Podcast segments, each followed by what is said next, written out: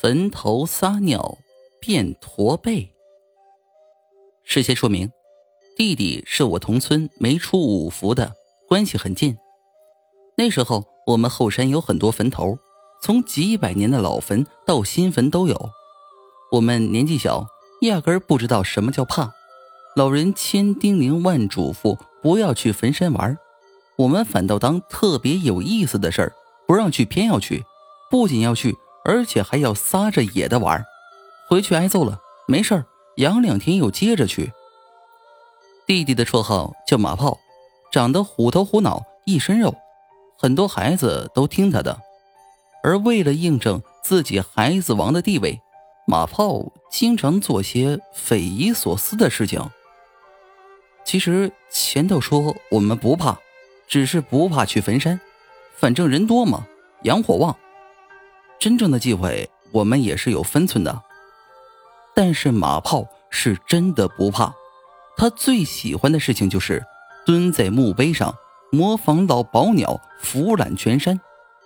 我们不敢，一是老人说蹲在上面会肚子疼，二是腿会被打断。因此，浑然不惧的马炮一举奠定了自己孩子王的地位。而一般等到太阳下山，我们也就回去了。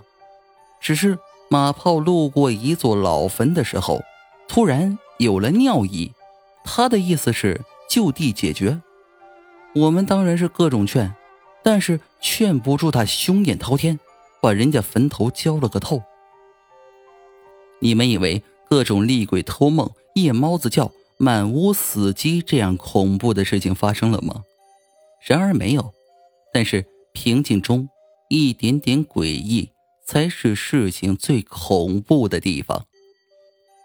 就在此后两年，我们上学的时候，马炮慢慢的驼背了。最先发现的是老师，还特意来家里纠正他的坐姿，包括他爸妈也想了很多办法，比如绑棍子、背背佳等什么的，也去医院看了医生，然而没用。关键是。医院什么也没检查出来，就是说习惯不好。他爸妈听了医生的话，村里孩子嘛，打呗。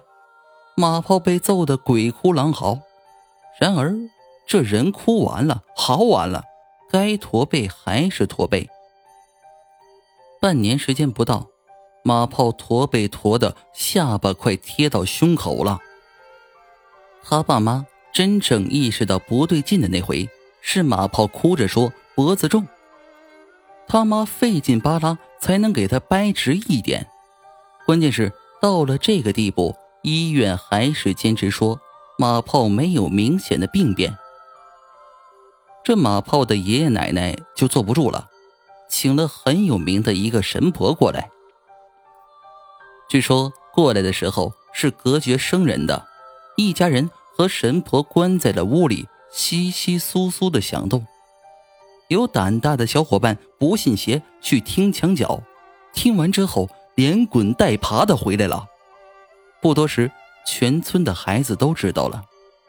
你们知道神婆说什么吗？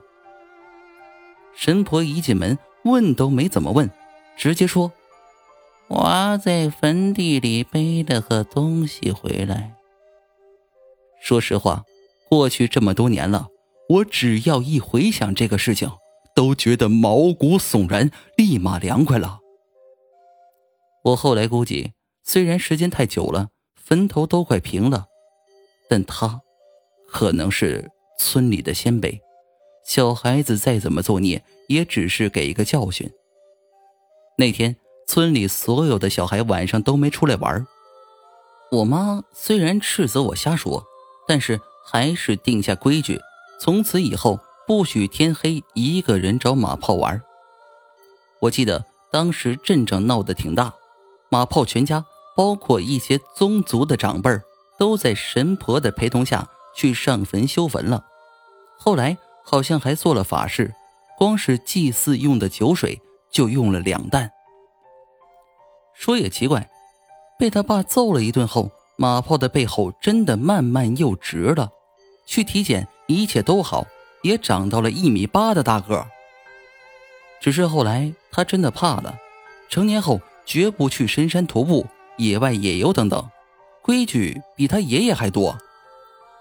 我还记得他爷爷捋着胡子说：“胆小点好，平安，命长。”